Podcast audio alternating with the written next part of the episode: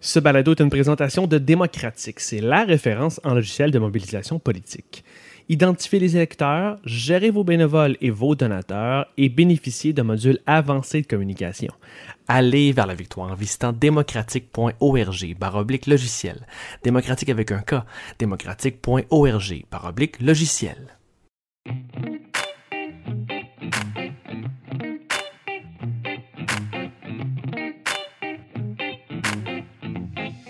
Nous sommes engagés publics. Bienvenue aux Engagés publics. Je suis Louis-Philippe Valiquette et aujourd'hui je suis avec Clément Laberge. Alors, ces dernières semaines, alors qu'à Ottawa, Trudeau est en conflit sur son conflit d'intérêts, à Québec, on parle de santé, de renseignements personnels et de consignes, eh bien, à Rawdon, les jeunes libéraux brassent la cage des vieux libéraux.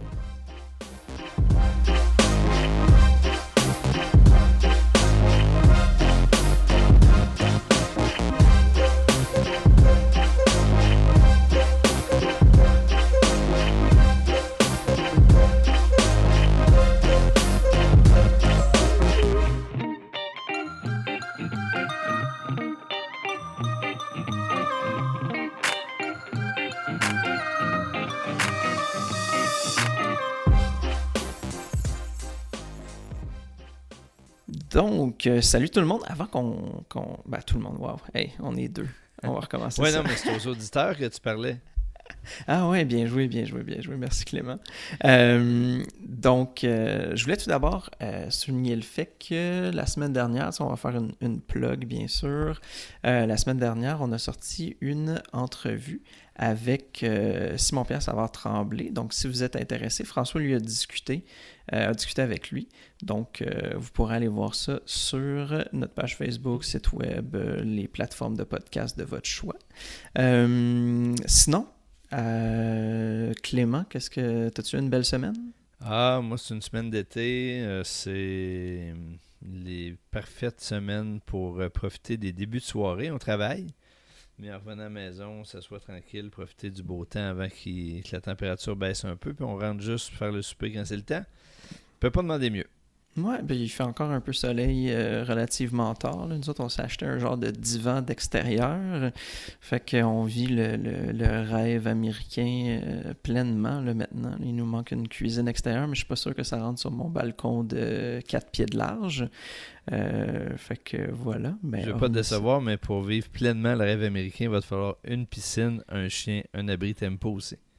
Ouais, je pense qu'il va falloir que je déménage de mon troisième étage. euh, puis. euh, T'es bienvenu à Québec quand tu veux. Inquiète-toi pas, euh, je viendrai pas. euh, en fait, c'est pas vrai, je, je m'en viens dans deux semaines, on en parlera plus tard. Très bien. Euh, D'ailleurs, non, je m'en viens en fin de semaine. Oh shit, ok, c'est bon. Il faut que je fasse mon deuil tout de suite. On va Les parler. de- surtout. Ouais, c'est ça. On va parler de l'élection fédérale parce que là, bon, on, comme on disait, euh, le dernier épisode qu'on a fait il y a deux semaines, on s'en approche un peu. Euh, les élections qui ont lieu en novembre. Euh, je pense qu'au fur et à mesure que les semaines vont avancer, on va commencer à en entendre parler de plus en plus. Euh, on disait que justement c'était un peu euh, lent à rentrer, mais on a justement comme quelques nouvelles qui, qui commencent à, être intéressantes. Fait que bon, bien sûr, on a les derniers sondages qui mettent les libéraux et les conservateurs nez à nez, suivis du NPD, puis des Verts. Les Verts qui d'ailleurs sont au-dessus des 10% depuis plusieurs sondages. Euh, puis, bon, en dernière place, le Bloc, mais quand même très fort au Québec. Euh, et, pas très fort dans les restes des provinces, contre toute attente. Euh, on a annoncé qu'on allait avoir un débat à 5, un débat des chefs à 5. Sinon, du côté des libéraux, euh, dans les nouvelles en général, Trudeau accepte les conclusions du rapport sur le dossier SNC-Lavalin, mais il ne considère pas avoir à s'excuser. Et puis, euh, les statistiques nous apprennent aussi que plus du quart de l'électorat de cette élection sera formé de jeunes de moins de 35 ans. Donc, une grosse portion euh, de, de, ce qu'on peut appeler les, milléniaux pour certains, ou les jeunes, ou en tout cas, euh, qui font partie de l'électorat. Fait que, Clément, toi, tu nous disais que, que tu t'intéressais au Parti vert euh, dans les dernières semaines. Est-ce que le Bloc te convainc de voter pour eux ces dernières semaines? Il n'y a pas, il a pas grand-chose qui me convainc beaucoup dans les dernières semaines. Je te dirais, j'ai dit l'autre jour que j'essayais de rester attentif à ce qui se passait dans le cadre de l'élection fédérale. Effectivement, cette semaine, un peu plus de, choses à se mettre sous la dent. Hmm, euh, je continue de m'intéresser sur le principe pour Parti vert, mais euh, va falloir voir. Est-ce que le bloc m'a convaincu? Pas tellement, je te dirais. J'aime pas beaucoup le ton qui se dégage de la campagne. Encore aujourd'hui, on est euh, on est jeudi. Euh, François Blanchette fait un tweet euh, qui me rappelle un peu les, les, bons vieux tweets des angry blockistes ou péquistes. C'est pas le ton, moi, que j'aimerais. Ah, ben c'est sur euh, Justin Trudeau qui se prend pour Louis XIV, puis euh, ça permet aux conservateurs de bouffer du québécois. Bref, c'est pas le ton, moi, que j'ai envie d'entendre. Cela dit, je suis beaucoup les analyses de sondage et tout, puis euh, je voyais dans l'actualité, je me souviens plus si c'est hier ou aujourd'hui, les, analyses qui disent que apparemment le scénario d'un bloc qui aurait la balance du pouvoir est plausible. Bien évidemment, je ne suis, suis, pas insensible à ça. Je, vais porter attention. Mais je pense que les conditions sont, sont en train de prendre place pour que ça devienne un vote stratégique qui va se décider la veille. Je trouve pas mhm. ça très motivant. C'est quand même euh, intéressant la question du, bloc qui tiendrait un, le, justement la balance du pouvoir je sais pas, je trouve que c'est un peu bizarre parce que si on regarde les, les votes puis les pourcentages, j'ai l'impression que dans un scénario où le bloc a la balance du pouvoir, en même temps, probablement que peut-être les Verts puis le NPD aussi auraient cette balance-là du pouvoir potentiellement. Mais on le dit pas beaucoup euh, ici, mais c'est vrai. c'est ça. comme si on s'entend que si le bloc il ramasse, je sais pas moi, mettons qu'il redevienne un parti officiel, il tombe. je pense que les projections, ils tournent plus autour du 10 là, en ce moment. C'est sûr qu'on est encore à plusieurs mois du, euh, du, scrutin, mais je pense que ça tourne autour du 10 compté. Mais, même mais en 20. Mais en 20 même. Euh, ouais, en effet. Puis, tu sais, je veux dire, le NPD, c'est sûr qu'ils ont au moins ça. Ben oui. Puis le Parti vert va peut-être en avoir 10-12. Il commence à rentrer assez intense. Ben c'est ça. Fait, ici, on se ramasse dans un scénario où est-ce que tu as soit au pouvoir les libéraux ou les conservateurs avec une balance du pouvoir partagée par ces trois partis-là. Euh, comme là, en sortant un peu du côté euh, le bloc balance du pouvoir nationaliste, etc., c'est quand même intéressant d'avoir un, scénario qui peut-être met beaucoup de mains dans les, dans les 3, 4e, 5e partis. Mais moi, c'est pour ça que je trouve un peu dommage, en tout cas, ce qui est ma perception du discours du bloc aujourd'hui, Peut-être que je me trompe, mais euh, probablement que je suis pas le seul à, me dire, ben, là, parti comme c'est là, je vais décider un peu à la fin. C'est une tendance forte qu'on voit depuis quelques élections.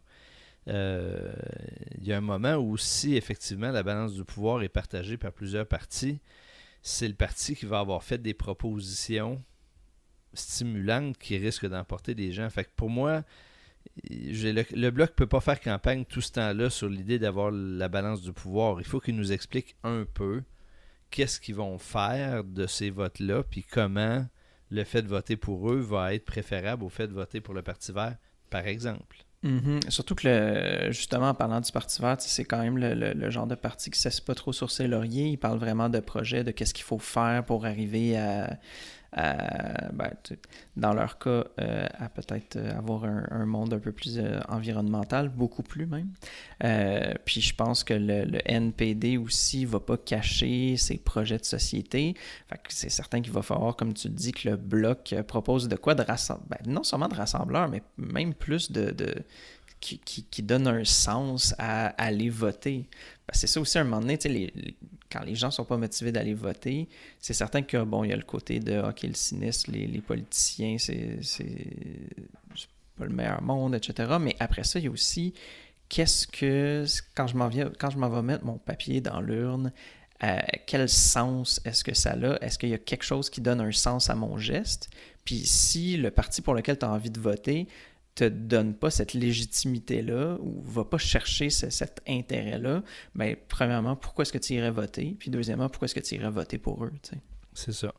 Puis là-dessus, il faut se rappeler que les dernières élections, les votes stratégiques n'ont pas été tellement en faveur du bloc. la peur de voir un gouvernement conservateur, pour certains, a été un profond moteur pour voter pour les libéraux. Ah, Et ça, c'est un scénario qui peut se reproduire. Ben oui, voilà. Donc euh, là, là-dessus, moi, je m'attends à un peu plus du bloc. Puis je, je, si je croyais pas que c'était possible, euh, j'y croirais plus. Mais là, je pense qu'ils peuvent faire beaucoup plus que ce qu'ils font maintenant. Je leur donne la chance. L'élection n'a pas commencé. Il y a plein de potentiel. Je suis pas négatif. Mais il y a un petit danger à tenir pour acquis que les indépendantistes vont voter pour eux. Je suis pas sûr que cette équation-là est très bonne. Mhm. Puis tu vois, on n'entend pas beaucoup parler, euh, par contre, là, on, entend un peu parler des Verts justement parce qu'ils sont, parce qu'ils sont forts ces temps-ci, surtout en Colombie-Britannique, mais on n'entend pas beaucoup parler du NPD qui, euh, dans les euh, dans les deux, trois dernières élections, pouvait même penser devenir gouvernement. Là, on, dirait vraiment que ça, ça avance pas trop trop fort de leur côté. Moi, quasiment chaque chose que je lis à leur propos, ça tourne autour du scandale euh, SNC Lavalin avec Trudeau. Euh, c'est pas vraiment hyper constructif, là. Fait que je, je pense qu'eux autres aussi, ils ont, quelque chose à prouver puis ils ont quelque chose à dire pour, euh, pour aller chercher leur vote. Ben moi, s'il y a quelque chose, euh, s'il y a une chose que le bloc a réussi dans les derniers mois, c'est à se placer en alternative du bloc. Moi, autour de moi, j'entends plus parler euh, ça en alternative du NPD. Moi, j'entends mhm. plus parler du NPD pas tout autour de moi. Ça, c'est peut-être une réussite qu'ils ont eue, mais euh, encore une fois, euh, c'est pas seulement sur cette équation-là qu'une victoire est possible. Ah, absolument. Toi, est-ce que ça te fait euh, réagir euh, quelque peu le, dossier SNC Lavalin? Bof, tu sais, je suis content qu'on ait un point de vue externe sur le sujet, mais je pense que tout le monde s'était pas mal fait son idée euh, selon le confort qu'on a de ce genre d'intervention politique-là. Moi, j'ai pas senti de grande passion autour de moi, puis je je m'étonne un peu des gens qui pensent que ça peut faire changer le cours de l'élection. Moi, je pense que le, le coût de cette de cette crise-là a déjà été assumée par les libéraux, puis je vois pas tellement ce que ça va changer. Je mhm. Peut-être que je suis un peu cynique, mais je pense que les gens s'étaient déjà fait une idée, puis que ça va pas changer leur jugement sur l'opération. Ouais, surtout rendu dans, trois mois. Ouais, c'est ça. Euh, il y a du monde quand même qui discute. tantôt, j'étais en train de, de, souper avec euh, un ami, puis il, me disait que peut-être que cette histoire-là, ça, ça va encore. Euh, ça peut être quand même tourné d'un point de vue nationaliste que, bon, si ça avait été euh, avec GM, probablement qu'on n'aurait pas fait un gros cas parce que c'est en Ontario, mais là, vu que c'est une compagnie québécoise, euh, on peut bien euh, on peut bien les, les, je sais pas, les faire mal paraître le plus possible. Ben, oui, mais tu sais, puis on en avait parlé dans un épisode précédent, est-ce que est-ce que la presse torontoise, par exemple, ou la presse de l'Ouest traiterait différemment le cas? Assurément? Mm-hmm. Mais une fois qu'on a dit ça, est-ce que dans une élection, ça va changer quelque chose? J'ai des gros doutes. Ouais, c'est sûr qu'il faudrait qu'il se passe quelque chose de concret, premièrement, puis deuxièmement, que ce soit ramassé par un parti qui serait capable d'utiliser ça à, son avantage, puis c'est pas vraiment quelque chose qu'on voit arriver dans l'immédiat, du moins, là. En tout cas, le, le que ce soit le, mettons, le bloc n'a pas l'air de, bouger nécessairement dans ce sens-là. Il est plus en train de chialer contre Trudeau plutôt que défendre de SNC Lavalin ou, C'est ce que je comprends ou nos intérêts. Puis moi, je, moi, je pense qu'on n'a toujours pas sous les yeux, ça va être quoi le sujet de l'urne, pour prendre le, mhm. cliché. Puis ça sera pas SNC Lavalin, j'y crois pas deux secondes. Donc là, c'est quoi qui va être... Ben oui, c'est ça, mais c'est quoi qui quel parti va réussir à identifier c'est quoi le sujet qui va être sur la table puis qui va euh, euh, vraiment, vraiment mobiliser les gens? Je le sais pas, je le vois pas encore. Est-ce que ça peut être l'environnement? Plusieurs en doute. Moi, je pense que l'environnement peut jouer un rôle plus important qu'on pense parce qu'il va faire mhm. bouger une petite partie de l'électorat, mais qui est peut-être suffisante pour changer l'issue de l'élection. Mais qu'est-ce qui va faire bouger les masses? Je ne le sais pas. C'est pas clair pour moi à ce moment-ci. Ouais, ouais, ouais. Puis c'est sûr que je pense qu'avec l'environnement, il y a beaucoup de, points qui peuvent se rallier, euh, se, rallier à ça. Puis tu sais, on a la preuve ben, je pense la preuve que l'environnement a pris un peu plus d'importance justement avec le, les bons scores que les Verts ont dans les, euh, dans les sondages, mais également quand on parle d'environnement, mais ben, après ça on peut parler de pipeline. Puis là, quand on parle de pipeline, on peut parler de, de nationalisme, de droit du, du, Québec par rapport au reste des provinces. Là, après ça, on peut parler aussi de l'Alberta qui, eux, vont essayer de... Bon, c'est sûr qu'en Alberta, je pense qu'on se cachera pas que les conservateurs devraient être très forts, mettons. Fait que euh, je vois pas ça beaucoup changer de ce côté-là.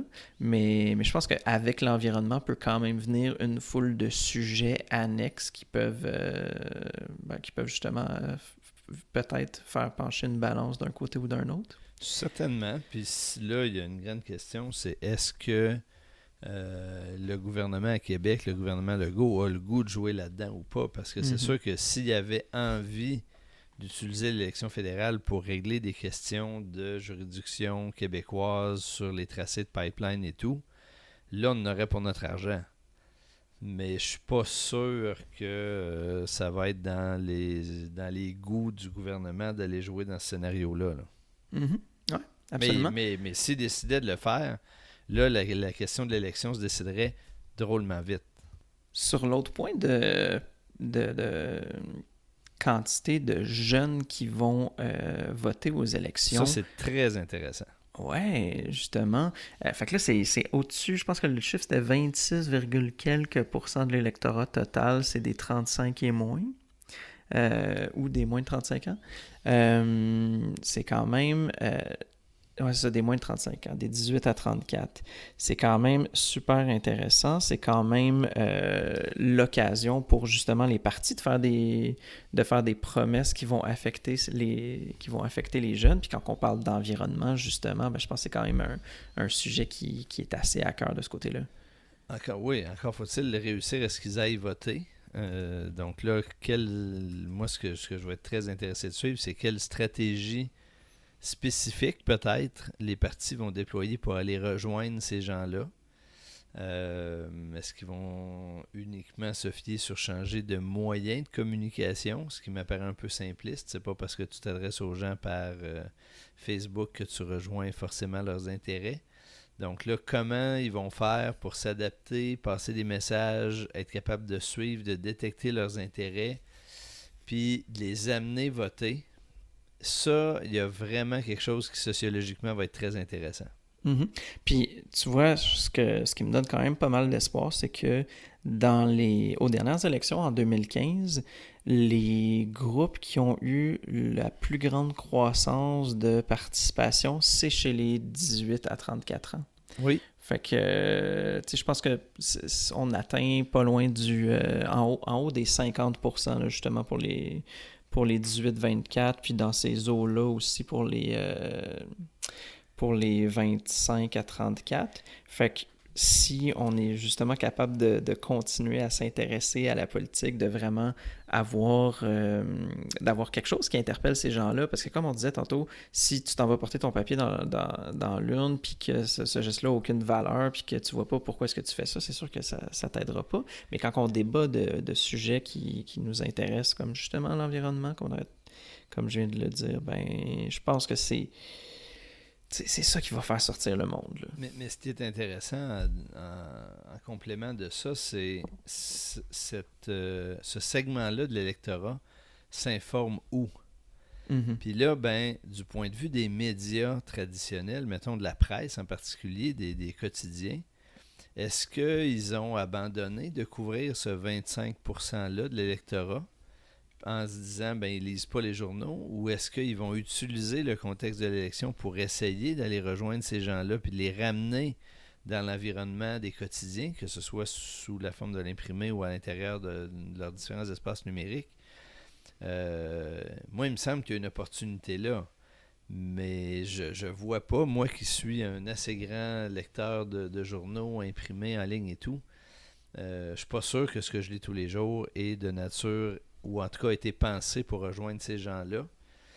Euh, ça, c'est un autre c'est un autre élément sur lequel euh, l'élection pourrait être intéressante à suivre. Quels efforts les médias traditionnels vont faire pour réussir à rejoindre, ce qui est quand même pas banal, un quart, plus qu'un quart de l'électorat? Absolument. Absolument. On va euh, changer de, palier, disons. Euh, donc, on va aller au Québec. on a Capital Média qui serait potentiellement au bord du gouffre. Euh, on a des, offres d'aide d'autres groupes, justement. Euh, sinon, on a un manque d'enseignants au Nunavik. Euh, à la CAC, François Legault, bienvenue ou pas au défilé de la fierté? Et chez le PLQ, super intéressant, les jeunes libéraux nous offrent un beau spectacle à leur assemblée à Rawdon. Enfin, ils parlent notamment d'adopter une loi sur l'interculturalisme. Euh, disons que ça fait réagir, surtout du côté des candidats à la chefferie. En parlant de chefferie, Marois Risky ajoute son nom au tableau des candidatures qui, bon, on va le rappeler, euh, il contenait que celui de Dominique Anglade jusqu'à maintenant. Mais ça pourrait changer bientôt parce qu'on entend dire que le Parti libéral serait à la recherche de plusieurs candidats. Donc, euh, ils veulent éviter une, course à deux personnes. Euh, on nomme peut-être Alexandre Boulet, qui est directeur de l'usine des pales d'éoliennes, de pales d'éoliennes à Gaspé. Euh, il avait perdu ses élections au profit du PQ l'an dernier, mais peut-être qu'il serait un potentiel candidat pour la course à la chefferie. Et finalement, chez le PQ, on a une sortie de Sylvain Gaudreau sur euh, le projet d'agrandissement du port de Québec. Fait que, Clément? Ben, écoute, moi, il y a plusieurs éléments là-dedans qui, euh, qui, ont mérité mon attention, qui ont retenu mon attention euh, au cours de la semaine. La première, je, je, commenterais la sortie de Sylvain Gaudreau sur le port de Québec, que mhm. j'ai trouvé extrêmement réjouissante au sens où euh, c'est vraiment une intervention qui est très concrète puis qui nous ramène sur les enjeux de notre système politique actuel où on a un port important, un moteur économique important dans la ville de Québec qui dit je vais m'agrandir, qui dit euh, je revendique et je réitère le message que j'ai passé depuis des années que le port de Québec n'est pas soumis aux lois environnementales québécoises et qui, d'un autre côté, demande de l'argent à Québec mhm. pour contribuer à l'agrandissement des espaces et des services portuaires.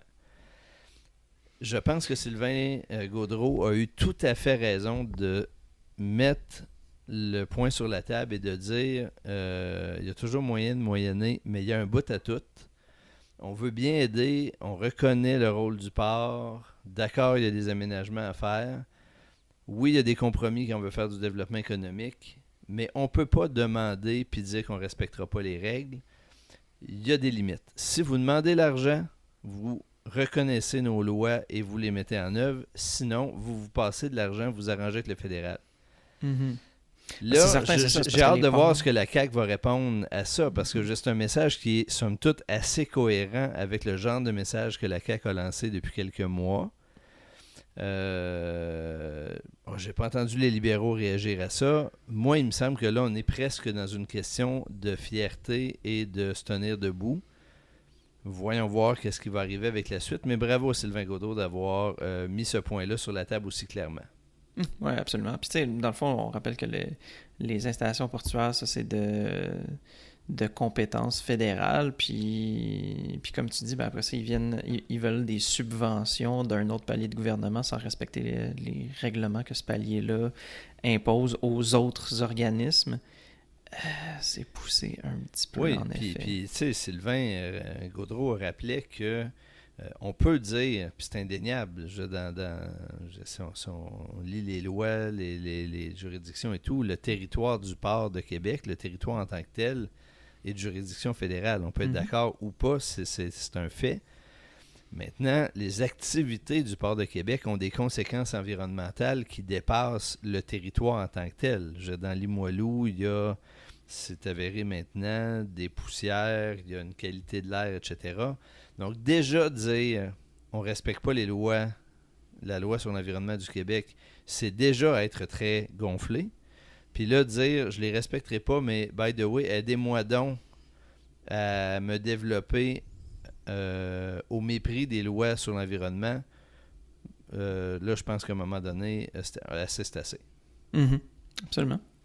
Euh, tu veux qu'on aille chez les jeunes libéraux? Ça a quand même fait un bon fracas, cette, euh, cette proposition d'adopter une loi sur l'interculturalisme. Je pense que dans les dernières années, euh, ça a peut-être été un des sujets moins, moins importants justement pour ce parti-là. Les jeunes, je ne sais pas si, si tu te souviens, quand on avait été au congrès du Parti libéral, spécifiquement le François qui avait été avec Denis, puis, euh, on avait parlé euh, notamment à Stéphane Strill, qui est le, Mhm. le- le président de, de la commission jeunesse. Euh, puis, ce qui, a- ce qui avait. Tu sais, je pense que ce qui ressortait beaucoup de son message, c'est qu'il voulait revenir aux racines du Parti libéral, d'avoir en tête un côté fier d'être fier d'être fier d'être québécois et pro euh, État-providence, un peu à gauche, sans, sans trop l'être, parce qu'on parle quand même du Parti libéral. Mais euh, je pense que c'est quand même quelque chose qui a commencé à se, à se concrétiser avec ce, avec ce congrès-là ils ont présenté toutes leurs orientations, euh, puis sur leurs orientations. Ils reviennent beaucoup à, euh, aux anciennes orientations du Parti libéral avec des. Bon, ils. Je sais pas moi, ils, veulent qu'il y ait autant des trucs comme l'économie verte qui est un peu plus moderne, puis euh, bâtir un Québec fort avec une, une identité forte. Je pense qu'il apporte quand même quelque chose d'intéressant au Parti libéral, euh, qui d'ailleurs depuis des années était complètement, pour moi du moins, puis pour plusieurs engagés, je présume, tombé du, du côté sombre euh, pour lequel on voterait jamais. Mais avec ces nouvelles propositions-là, j'espère que ça va faire avancer quelque chose. On l'a vu déjà avec euh, les, candidats à la chefferie qui, qui ont réagi, certains qui ont dit carrément oui, euh, moi, un projet de loi sur l'interculturalisme, ça m'intéresse. Je pense que c'est quand même des- des pas dans la bonne voie. Ben, tu sais, moi, je- j'interprète toujours un congrès. Moi, je pense que les structures jeunes dans les partis sont très, très importantes parce qu'elles permettent de tester des idées, de Mhm. tester les zones de confort du, du, euh, du grand club. Puis que quand il n'y a même pas d'audace dans, euh, dans les instances jeunes, ben, euh, en fait, le parti, est- ça ne veut pas dire que le parti est très en santé. Là, en l'occurrence, les jeunes du Parti libéral ont, euh, ont testé beaucoup de choses euh, Ouais. sur l'environnement, sur l'interculturalisme. Moi, je, je salue tout à fait ça parce que euh, ça, ça- ça- ça comporte pour les jeunes qui sont mobilisés là-dedans énormément d'énergie. Il faut, faut avoir participé à ce genre de, de structure pour, pour le savoir. Ils ont eu à, à rencontrer des obstacles. Ils ont secoué le cocotier. Je pense que ça a été passablement bien reçu. Euh, Puis, tu sais, ta réaction, je pense, est partagée par pas mal de monde qui disent Ah, peut-être qu'il se passe encore quelque chose. Mais sauf que quel accueil dans les faits la structure du grand club va offrir à tout ça? Ah là, faut attendre de voir par contre. Ben, Et, vois, je pense euh, que- et là, et là j'ai vraiment, vraiment hâte de voir qu'est-ce qui va rester de ces idées-là dans Mhm. quelques mois. Euh, je donne la chance au coureur, certainement. J'aurais plus d'intérêt pour un parti libéral avec ces idées-là qu'avant, comme tu l'as dit. Mais pour moi, il n'y a rien de gagné là-dedans. Tout ce qu'on a vu, c'est qu'il y avait de l'écoute pour ces idées-là. Mais est-ce qu'il y a de la volonté d'aller par là? J'ai encore beaucoup de doutes. Puis tu vois, ce qui est intéressant, c'est que je pense que dans leurs euh, instances, ou dans leur ou pour le vote pour la chefferie, en tout cas, il me semble qu'il y a comme un 25% minimum là, qui, est, qui, est composé de jeunes ou un tiers. Puis d'accorder une certaine importance aux jeunes. Euh, puis, en fait, où est-ce que je m'en vais, c'est que ce qui est le plus intéressant, c'est que pour moi, le Parti libéral, ça a souvent été un parti qui était dirigé du haut vers le bas. Puis si les candidats à la chefferie sont intéressés par ces idées-là, puis qu'ils se font élire comme chef, peut-être que justement le, le- le- le leadership euh, haut vers le bas va, va, justement être teinté de ces idées-là. Écoute, c'est rafraîchissant d'espoir de t'entendre. Ouais. voilà, je dis pas que demain je m'en vais euh, voter pour le Parti libéral. Non, non, c'est parce que j'ai Déjà, compris, nos premières euh, élections, c'est au fédéral. Nos prochaines élections, c'est au fédéral, puis je risque pas de voter, voter libéral là. Mais Ouais, mais, euh, mais moi, moi je, je pense que effectivement, le Parti libéral a bien compris qu'ils doivent brasser des idées, autrement, ça va pas aller pour le mieux. Puis je pense que plusieurs sont impatients que la course à la chefferie commence, même informellement, parce que ça aiderait ce bouillonnement-là. Puis moi, c'est comme ça que je comprends que l'establishment était à la recherche d'autres candidats. Mhm. Euh, c'est amusant de voir que là, pour aller chercher un ancien candidat d'effet qui n'avait pas plus d'expérience, ça veut quand même dire que, euh, pour prendre une image de hockey, euh, le club est moins, a moins de profondeur que par le passé. Ouais, c'est ça. Donc, euh, mais, mais cela dit, je, je m'en moque pas. Moi, je, s'ils réussissent à faire une course à la chefferie avec 3, 4, 5 candidats, ils vont réussir à faire un brassage d'idées beaucoup plus favorable à leur renaissance que euh, s'ils n'ont que deux candidats ou s'ils n'ont ou, ou s'ils Mm. ont un couronnement. Et le même raisonnement s'appliquerait aussi pour le PQ, euh, à mon avis. Euh, Des partis qui sont dans le trouble comme ça ont besoin d'utiliser tous les contextes pour s'offrir euh, un petit peu de visibilité, puis surtout une occasion de tester tout plein d'idées, puis tout plein de réactions des gens à ces idées-là pour réussir à se redresser. Donc, vivement des courses vigoureuses. Mhm. Puis, comme tu dis, dans le fond, euh, c'est vrai, le, Parti libéral, il a rarement eu besoin de faire parler de lui. C'était, tellement un parti de facto qui recevait déjà un certain pourcentage de voix puis qui, qui était quasiment assuré d'avoir le pouvoir qu'il n'y avait pas besoin de se badrer avec des, des courses à la chefferie. Maintenant, il a besoin de parler à peut-être des franges de la population euh, qui, a, qui a complètement délaissé depuis des années. Puis si c'est à travers une course à la chefferie, je pense que ça peut euh, seulement qu'être encore plus intéressant. Absolument.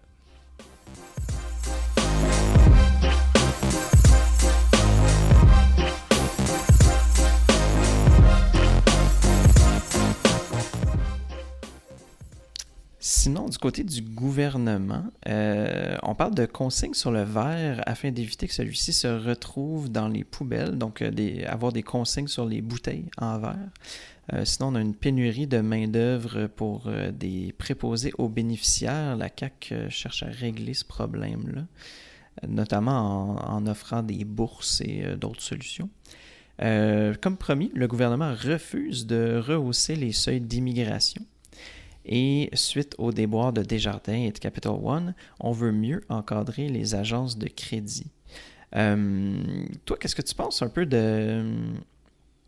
euh, dans le fond, ce qui s'est passé autour des, seuils d'immigration dont je viens de parler, je pense qu'il y a quand même des, groupes de patronat puis des entreprises qui crient, qui, réclament avoir plus d'immigration parce qu'on est supposément en, manque de main-d'œuvre dans, dans certaines régions, dans certains secteurs.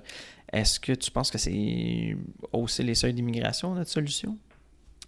Euh, mon idée n'est pas faite là-dessus. Je pense que tout le monde réalise au cours depuis quelques mois que c'est peut-être beaucoup plus compliqué qu'on Mhm. qu'on le pense, puis que le contexte des débats sur l'immigration dans les dernières années nous a pas tellement permis de parler du fond.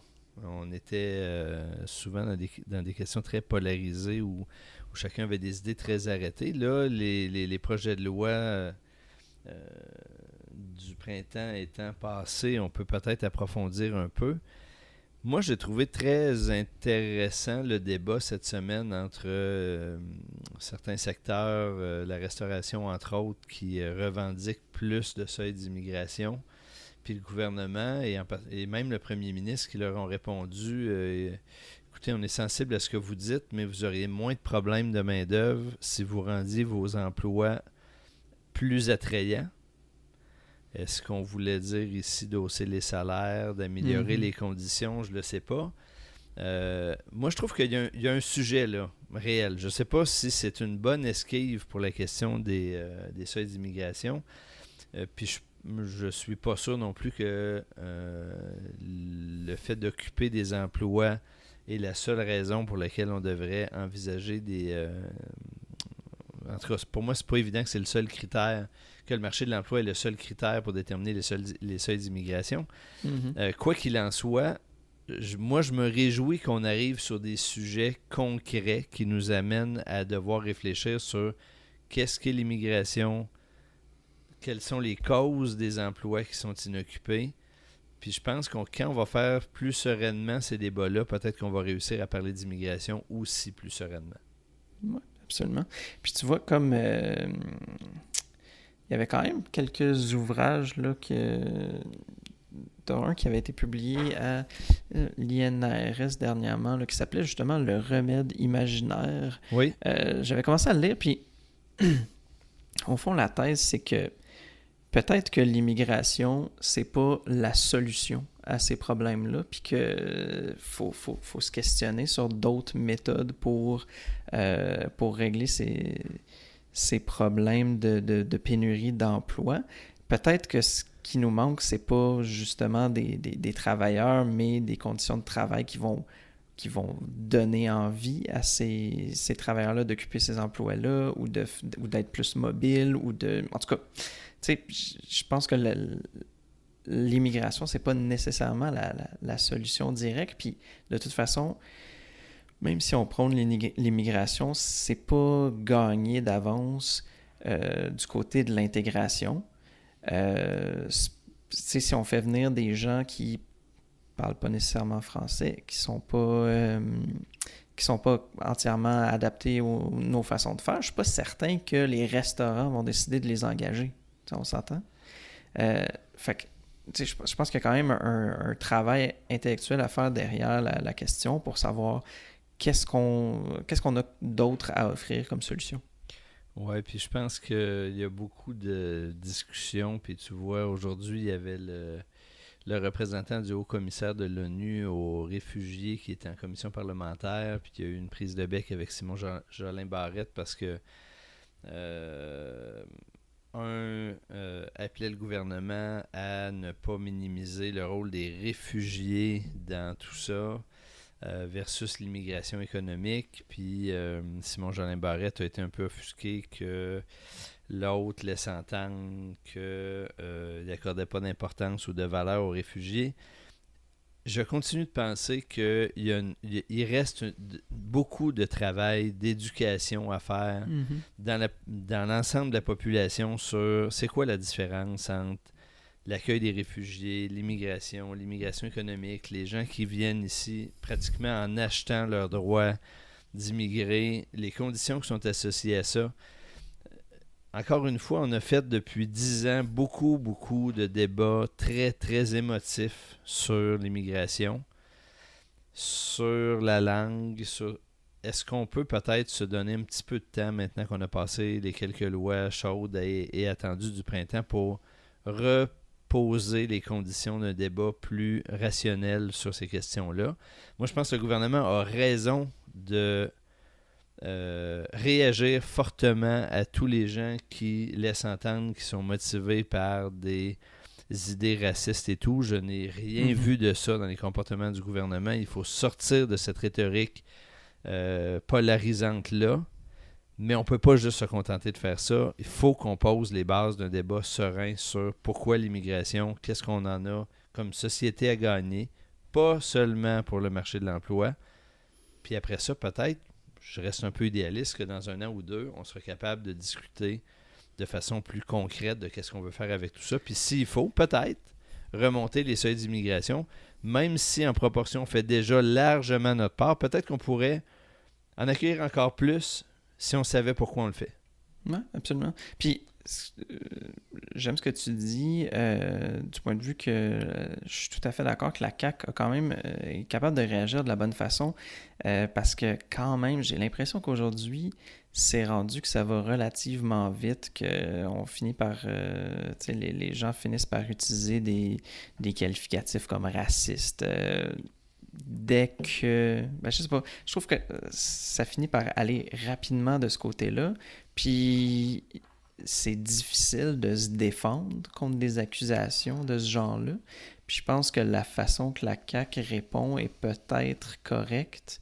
Euh, tu sais, ils font juste pas euh, pas essayer de, de, brasser le fond euh, mm-hmm. avec, avec ces considérations-là. Tu sais, on se souvient quand le PQ avait essayé de mettre la charte, euh, les mêmes accusations étaient sorties rapidement. Puis j'ai l'impression qu'ils voulaient tellement pas avoir l'étiquette de raciste que c'est finalement peut-être à cause de ça qu'ils ont fini par choquer. Tandis que du côté de la CAQ, ils sont capables de comme de, penser à leur affaire, de réfléchir, puis d'apporter les, les, bons points. En tout cas. Puis, puis moi, encore une fois, je, sais que ce genre de déclaration apparaît très idéaliste, mais de mon point de vue, les autres partis à l'Assemblée nationale sur ce point-là devraient être solidaires hmm, du gouvernement pour bien poser le fait qu'on n'est pas dans ce genre de dynamique, que les positions qui ont été prises par le gouvernement sont légitimes, ils peuvent être contestables parce que tout le monde a droit à ses points de vue, mais on n'est pas dans une dynamique de euh, rejet racial, de racisme mhm. comme on voit ailleurs. Et on devrait tous profiter d'un genre de d'accalmie un an après l'élection, trois ans, ou en tout cas au moins deux ans avant le début de la prochaine campagne électorale, pour se donner les moyens de poser les bases d'un débat serein sur la base desquelles QS, le PQ, le Parti libéral et la CAQ pourront définir des positions d'autant plus euh, franches qu'on saura de quoi on parle pour vrai. Parce que c'est certain que de crier pour crier, ça fait juste alimenter le cynisme, ça aidera pas l'électorat à, à, vouloir s'intéresser à la politique. Et non, et notre 26,5% de jeunes, peut-être encore moins. Absolument.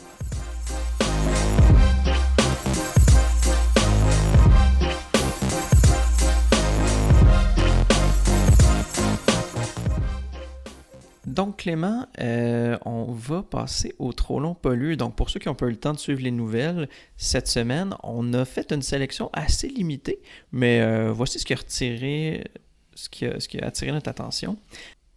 La presse fait un premier bilan de l'utilisation de Facebook pour les publicités électorales des partis politiques et le rapport du GIEC et la transformation de l'alimentation. Clément, qu'est-ce qui a attiré ton attention? Euh, je commencerai peut-être par euh, la presse euh, qui a mhm. publié un article assez intéressant sur l'utilisation de Facebook par les différents partis politiques parce que peut-être que plusieurs n'ont pas eu connaissance, mais dans les derniers mois, dans les suites de l'élection américaine de 2016, le gouvernement canadien a imposé à Facebook de la transparence sur la publicité en période électorale. Et donc, parmi les règles, il faut que les publicités électorales soient achetées par des gens qui sont dûment enregistrés et reconnus comme un organisme légitime d'intervenir en période électorale. Et il y a aussi une genre de bibliothèque de toutes les publicités qui ont été achetées mhm. euh, qui, est disponible. Et pour chaque publicité, c'est quoi le profil démographique qui était suivi, l'impact qui a été obtenu et le coût associé. Et là, on avait un premier portrait dans la presse euh, pour la période du début juillet au début août qui nous permet de voir un petit peu ce que chaque parti a ciblé. Euh, en gros, ça nous permet de constater que les libéraux et les conservateurs sont tout seuls sur le terrain, euh, que les autres n'ont pas commencé. Et au-delà de l'élection et de l'impact de l'élection, je trouve que l'expérience de transparence est fort intéressante. Et euh, j'ai vraiment très hâte de voir qu'est-ce que ça va nous apprendre sur les angles, les clientèles, les choix de publicité puis de messages que les partis vont prendre. Euh, moi, je pense qu'il y a quelque chose de vraiment, vraiment euh, nouveau dans tout ça qui risque d'être suivi un petit peu partout. Puis j'espère que la presse va continuer à faire l'analyse de ça, ben, au moins de mois en mois, sinon de semaine en semaine. C'est quand même intéressant. Puis euh, j'imagine qu'au au fur et à mesure, on va avoir la possibilité de voir est-ce que je sais pas ça, ça nous permet comme c'est comme un outil d'analyse supplémentaire de voir qu'est-ce que les partis euh, qu'est-ce que les partis ciblent euh, à quel moment est-ce qu'ils ciblent je sais pas qui vont cibler les jeunes avec quel message euh, est-ce que les messages vont avoir fait une grosse sortie sur par exemple l'environnement ben, est-ce qu'ils vont plus viser les jeunes? Est-ce qu'ils vont y aller juste at large? Est-ce que est-ce que les mêmes messages sont envoyés aux gens de classe socio-économique plus basse qu'aux plus hautes. Euh, c'est la première fois qu'on va voir dans un portrait synthétique, sujet à l'analyse des médias, euh, la stratégie dans le détail. Moi, je pense que ça va amener les partis politiques à infiniment plus de prudence que ce qu'on voit aux États-Unis actuellement où il n'y a pas ce genre de cadre. Puis mm. pour rappel, euh, à l'élection de 2016, les républicains se sont vantés d'avoir diffusé quelque chose comme 50 millions. Attends, 5 ou 50 millions, en tout cas, plusieurs millions de publicités distinctes à l'intention de des micro-audiences, alors que les démocrates ont publié quelque chose comme quelques milliers de publicités, et donc à des audiences beaucoup plus larges. Donc mhm. on voit qu'on était sur des, sur des des stratégies de ciblage et d'influence personnalisées avec des messages ultra ciblés sur les intérêts et les faiblesses psychologiques de chacun. Dans le cas des, des, conservateurs, des républicains, aujourd'hui, est-ce que les démocrates vont choisir la même chose dans la même obscurité pour espérer gagner? Est-ce qu'ils vont rester plus vertueux? J'en sais rien. Aux États-Unis, on ne le saura pas, à moins vraiment d'analyse de fond. Au Canada, on va avoir la chance, grâce à une initiative euh, qu'il faut saluer du, gouvernement canadien, euh, on va avoir un portrait plus précis et qui va sûrement amener beaucoup plus de raisons et de, de, de réserves dans les stratégies des différents partis. Pour le mieux de la démocratie en ce qui me concerne. Oui, exactement. Ben oui, c'est toujours euh, positif de savoir euh, où est-ce qu'ils investissent leur argent puis comment est-ce qu'ils essaient d'influencer. Et qu'on puisse les, interpeller sur le sujet. Donc, euh, bravo, bravo à la presse d'avoir été, à ma connaissance, le seul média québécois à avoir fait cette analyse et j'espère qu'ils vont continuer à le faire de façon de plus en plus fréquente jusqu'à l'élection. Absolument. De mon côté, j'avais envie de souligner euh, ben, non seulement la fête nationale de l'Acadie, en fait, euh, bonne fête nationale, parce que nous, on enregistre euh, spécifiquement le, le 15 août, mais également ben, le fédéral qui investit un demi-million de dollars dans la fête nationale. c'est intéressant, c'était la première fois, si je me si me trompe pas, que le fédéral investissait dans cette fête nationale. donc, il y a déjà des investissements pour bon, la fête nationale du Québec, et euh, par exemple, la fête. Euh, excusez-moi, comment ça s'appelle? Là, tu cherches quoi? Ouais, ok, ouais. Puis il y a des. Ok, c'est ça. C'est bon. Il y a déjà des subventions pour la Saint-Jean-Baptiste, puis notamment pour la Journée nationale des, des peuples autochtones. Donc, je pense que c'est puis bien sûr, ben, pour la fête, euh, la, fête du Canada, je pense que c'est tout à fait euh, respectable qu'on donne une, une, subvention également à la fête nationale de l'Acadie, mais euh, encore plus intéressant, à l'hôtel de ville de Rimouski, ils ont ici le drapeau acadien. Puis ça a donné une idée à Pascal Bérubé qui a proposé que la même chose soit faite à l'Assemblée nationale du Québec. Euh, puis bien sûr, ben, la, ministre de la Culture s'est rendue aux festivités. Euh, je pense que dans l'acte de reconnaître une autre nation, un autre peuple, c'est juste normal pour une nation qui cherche elle-même à être reconnue.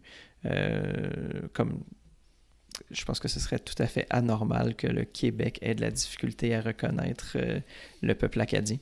Ben oui, ben absolument. Puis moi, je, trouve que l'idée de, Pascal Bérubé là-dessus mm. est très bonne. Bravo. Euh, puis plus on va se rapprocher puis célébrer la francophonie un peu partout au Canada et reconnaître qu'on a des défis en commun, euh, culturels, linguistiques, euh, qu'on a des parties d'histoire en commun, on va tous y gagner. Puis surtout que les autres sont quand même dans une euh, situation euh, encore plus difficile.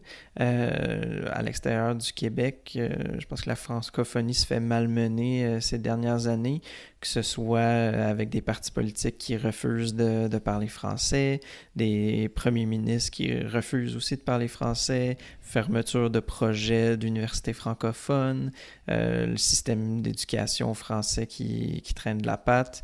je pense que le plus, le plus qu'on peut supporter, euh, le mieux que ce sera pour euh, les francophones euh, du Canada entier. Bravo. Est-ce que tu avais un autre point?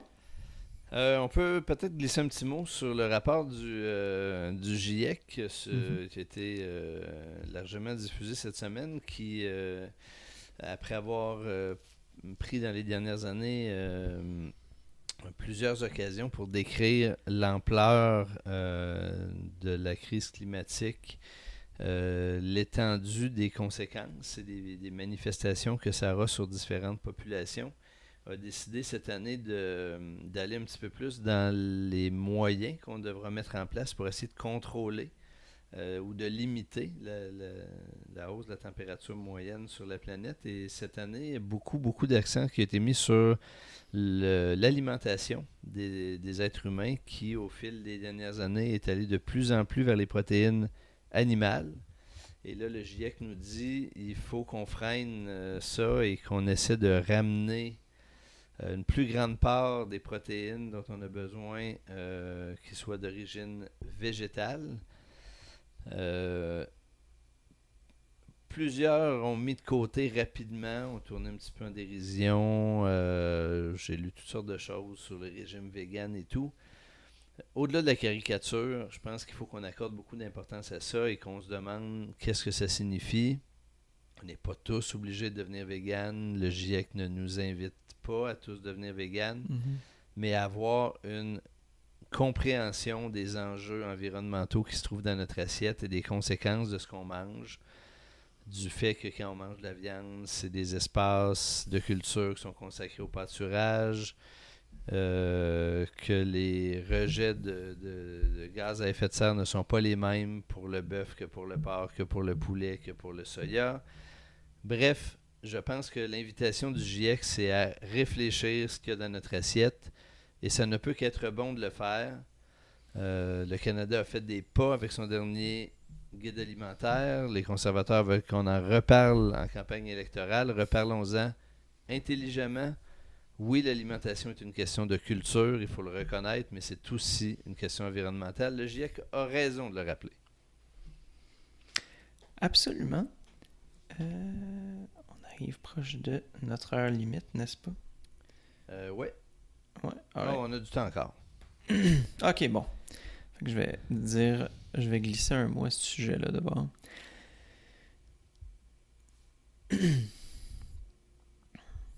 Mais j'ai oublié ce que je voulais dire. Ça va bien? Sur quel sujet? Tu voulais survenir sur... Euh... sur le GIEC, sur l'alimentation. Ouais. Euh, ben, tu sais, justement, euh, c'est quand même c'est super intéressant comme, comme sujet parce que l'alimentation, c'est quand même quelque chose d'extrêmement culturel. C'est pas quelque chose de, de rationnel. C'est pas quelque chose que, tu sais, quand les gens ils, mangent, que ce soit en famille, en groupe, c'est vraiment, c'est vraiment une activité qui, qui, est porteuse de sens. C'est pas juste une, une histoire de compter qu'est-ce qu'on consomme pour être capable de passer à travers notre journée. Mais jouer, c'est pas remplaçable. Ben, c'est ça. Fait que, fait que c'est sûr que quand on va, quand on va euh, aborder ces sujets-là, changer la façon que les gens mangent, c'est quasiment comme de parler, de changer la façon dont les gens parlent. Comme, c'est quasiment parler de religion, c'est quasiment parler de langue, c'est quasiment parler de, de, de, mœurs. Fait que c'est certain qu'il va toujours avoir une résistance, puis, qu'on on va toujours euh, on va toujours un peu s'opposer au changement.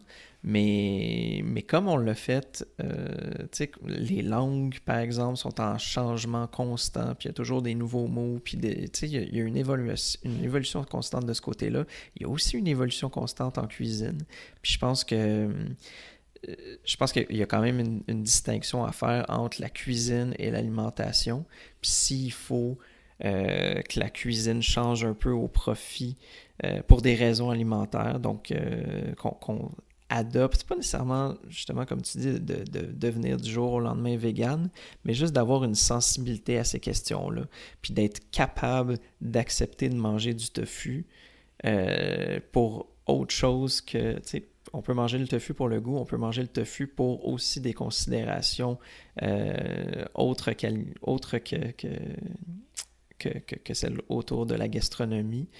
Euh, je pense le plus qu'on va en parler, le plus que ça, ça a des chances d'avoir un impact. Ce que je trouve intéressant, c'est que euh, l'alimentation, c'est aussi des moments, en tout cas, c'est ça devrait, de mon point de vue, être des moments où on est ensemble puis où on a mm-hmm. l'occasion de discuter. Donc, partager un bon mm. repas, c'est aussi avoir l'occasion d'une discussion de qualité, d'une rencontre de qualité. Donc, euh, que ce qu'on mange devienne un sujet qui permet aussi de réfléchir à la société dans laquelle on est, puis de débattre des questions qui sont associées à ça. Pour certains, c'est l'angle euh, de, la, souffrance qu'on impose aux animaux, pour d'autres, c'est l'environnement, qu'importe. Mais euh, ne, prenons, ne tenons pas pour acquis ce dans notre assiette, faisons de ça un sujet de discussion sur la société, sur ce qui est important pour nous. Puis tant mieux si les restos se mettent à offrir des options, puis que systématiquement il y a des options végétariennes, a des options véganes, puis que ça devient autant de d'occasions de discuter sur qu'est-ce qui est important pour nous, pour l'avenir de la société. Euh, je pense que c'est plus facile de discuter puis de faire réfléchir les gens autour d'un verre de vin que devant la télé. Mhm. Oui, absolument, absolument. Puis, au bout de l'histoire, peu importe ce qu'il va y avoir dans notre assiette, on va être quand même capable d'avoir des discussions animées, que ce soit à propos de politique ou d'autres. Absolument. Donc, euh, pour finir cette émission, en fait, j'aimerais ça te demander, euh, Clément Laberge, qu'est-ce qu'on fait euh, cette semaine? Hey, moi, j'ai cette semaine, dans les derniers jours, je me suis, je me suis imposé à l'insistance de ma, de ma fille The Great Hack sur Netflix. Hmm. documentaire sur l'affaire Cambridge Analytica. pour ceux qui n'ont pas suivi cette histoire ou qui ne sont pas sûrs que c'est une histoire importante ou, euh, ou grave, regardez-le, une heure et demie, vous serez convaincu qu'il y a quelque chose qui se passe au plan euh, de l'histoire de l'humanité actuellement. Et là, j'ai enchaîné, ce sera mon visionnement de la semaine avec euh, le documentaire sur Edward Snowden. Mm-hmm. J'en ai 20 minutes de regarder, puis en fait, je suis même pas sûr que c'est bon pour ma santé mentale d'enchaîner les deux de suite. C'est Citizen 4. Oui, c'est assez dur et ça me rappelle la lecture de, qui m'avait bouleversé il y a quelques années d'un livre qui s'appelle Nulle part où se cacher de Glenn Greenwald qui, raconte l'affaire Snowden. Euh, mm-hmm. ça aussi, si vous voulez, euh, si vous voulez comprendre pourquoi ces événements-là sont fondamentaux, pourquoi c'est grave les informations et l'opacité dans laquelle euh, ou que revendiquent Facebook, euh, Twitter et autres, euh, c'est à voir. En une heure et demie, vous allez être convaincu de, ça. Et de façon plus légère, c'était cette semaine le, 12 août, donc la journée dans l'année où on se fait un devoir d'acheter un livre québécois, même si on le fait à d'autres moments. Et je me suis bien amusé parce que je suis allé sur la rue Cartier cette année pour euh, m'acheter un livre, puis j'ai pris une suggestion de, la libraire qui était là, Manuel de la vie sauvage de Jean-Philippe Barry-Guérard. Et quand je suis retourné euh, à la maison le soir, j'ai constaté sur les réseaux sociaux que euh, François Legault avait acheté le même et Catherine Dorion aussi. Oh. Donc, je le lis avec encore plus d'intérêt parce que je vais. Là, j'en ai à peu près 100, 100 pages de lu. Et puis, je suis assez certain que François Legault et Catherine Dorion ne pourront pas avoir la même opinion sur ce livre-là. Donc, je, suis vraiment impatient de le terminer et de voir s'ils oseront partager leur point de vue sur ce livre-là. Donc, euh, si, vous, êtes à la recherche d'un bon livre, je vous suggère la même chose. On partagera nos opinions dans un épisode à venir. Puis, euh, s'ils veulent euh, tous les deux Catherine Dorion et euh, François Legault en venir discuter avec toi. On le fera ben avec plaisir pas faire un Épisode, euh, un épisode littéraire des, euh, des engagés publics autour de ce livre-là. Ça pourrait devenir un, Un début de tradition. Absolument. Euh, de mon côté, euh, c'est un petit peu plus loin, dans deux semaines, euh, il y aura lieu le, le- l'événement Coué. Euh, dans le fond, c'est, c'est à Québec. C'est un peu le, le, le festival ou c'est un événement de découverte euh, autour des dix Premières Nations et des Inuits au Québec. Euh, cette année, c'est l'année euh, de l'ONU des langues des Premières Nations ou des Autochtones. Puis, justement, ben, dans, dans le cadre de cette année-là, l'événement Coué met l'emphase sur, sur, ce côté-là. Fait qu'il va avoir autant des, activités autour de, la culture euh, des Premières Nations, euh, autant autour de, la cuisine, de la manière de vivre, euh, des, mythes, etc. Mais également aussi autour des langues, il y a quand même une grosse partie, je pense qu'il y a truc qui s'appelle la, la forêt des murmures, euh, ouais, c'est ça, qui est un, où est-ce que, dans le fond, c'est c'est un espace où les gens vont pouvoir découvrir les langues des 11 nations. Euh, bon, je, je suis un peu euh, obligé de m'y rendre parce que c'est c'est ma blonde qui travaille sur ce projet, mais bon, euh, Toutes je les, pense que toutes ça les va raisons sont bonnes de venir à Québec. je, je vais essayer de rester le moins longtemps possible. On va t'attacher. Peut-être que je vais peut-être que je vais venir vous voir puis euh, regarder de quoi qu'il y a de l'air là, votre studio là, que vous avez à Québec là, voir s'il est aussi hot Mais que on devrait enregistrer un reportage euh, complètement Québec. Ouais, hein, ce serait pas complètement Québec avec le monde de Montréal à Québec. Pas game. Ah, ok. Quand quelqu'un me dit pas game, normalement, ça me, ça me travaille. Fait que on, on va checker ça. Parfait. Ça marche. Donc, euh, ben voilà, c'était notre épisode cette semaine. Euh, oubliez pas, abonnez-vous à notre balado sur Apple Podcasts, Google Podcasts, SoundCloud et Spotify. Suivez-nous sur nos pages Facebook, Twitter et YouTube. Et engagez-vous en visitant notre site web à engagépublic.com avec des S. Et sinon, à la semaine prochaine. Merci beaucoup Clément. Salut, à bientôt.